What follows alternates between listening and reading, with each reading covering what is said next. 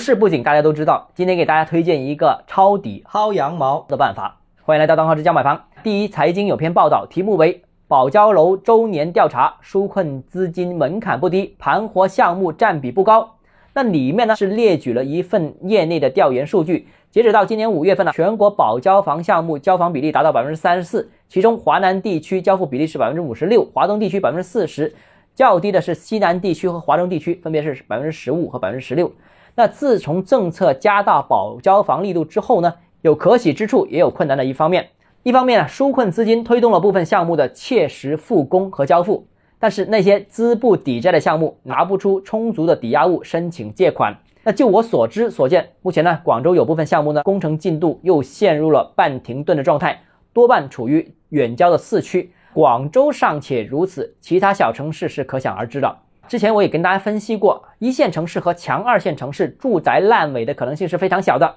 就算原来的开发商不行了，由于项目位置很好，也会有其他同行愿意接盘。另外，还有地方政府企业最终兜底这个安全性。那比如广州南站原来恒大的足球场项目，项目虽然可售部分就是公寓啊，基本上都是卖光了，剩下一个重资产不可售的球场，但市政府还是硬着头皮把它接了下来，继续干。所以啊，一线城市的住宅楼盘基本上是不用担心烂尾的。因此啊，我有一个大胆的建议啊，那些大城市近期半停工的项目啊，应该是不会烂尾的。而这些半停工项目很可能会在近期搞割肉式的降价促销。过去也好，去年也好，我已经见过 n 次了，都是远低于成本价进行销售的。如果你够胆大，完全可以去薅这个羊毛。今天节目到这里，如果你个人购房有其他疑问想跟我交流的话，欢迎私信我。想提高财富管理认知，请关注我，也欢迎评论、点赞、转发。